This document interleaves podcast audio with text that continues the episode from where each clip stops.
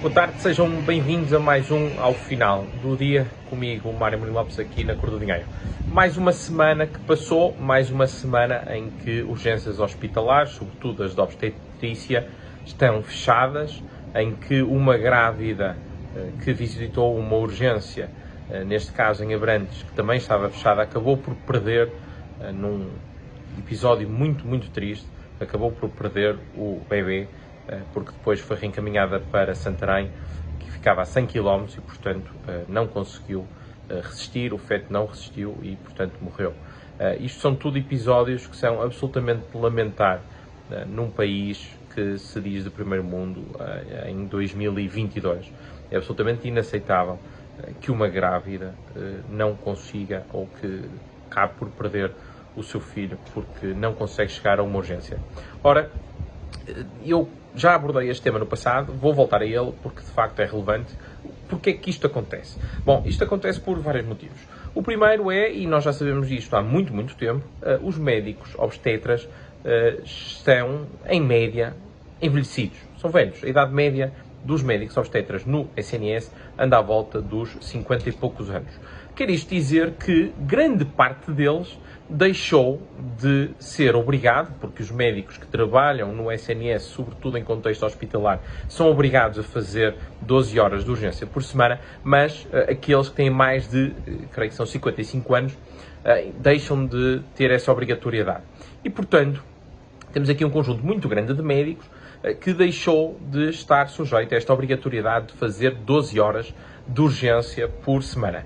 Ah, e, portanto, quer isto dizer que o hospital tem de encontrar, então, outros médicos que estejam dispostos a fazê-lo, a deixar a família e a estar no hospital. Ora, o que é que acontece? O valor que era pago a estes médicos, que rondava os 30 ou 40 euros ou 50 euros a hora, é um valor bruto.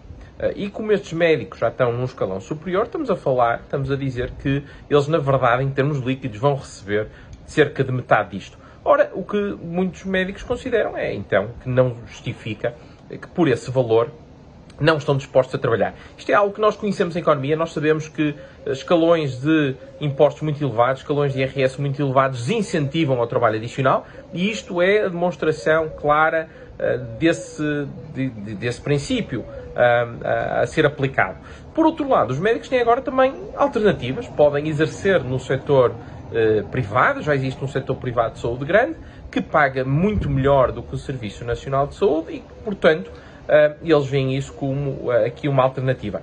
E ao contrário do que, por exemplo, o Partido Livre sugere, que diz que os salários deveriam ser tornados públicos, portanto, os salários que são pagos no setor privado deveriam ser tornados públicos, não é porque se saber eh, quanto é que um médico ganha no setor uh, privado, que imediatamente o setor público vai começar a pagar mais, de todo, aliás, o setor público pode pagar mais, e também mostra o completo desconhecimento de como funciona o mercado de trabalho, de como são negociados os salários. Uh, obviamente que o setor privado não vai ver qual é o salário do setor público e adicionar um ou dois euros ou 10 ou 20 ou 50, obviamente que não no setor privado é, é, um jogo de oferta e de procura. Eh, há poucos médicos, há muita procura, portanto, o setor privado vai pagar um, aquilo que tem que pagar, e em muitos casos é, é, é bastante, para conseguir ter o profissional de saúde.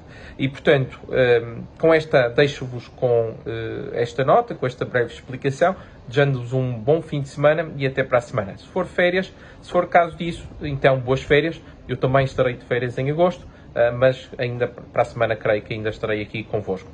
Bom fim de semana.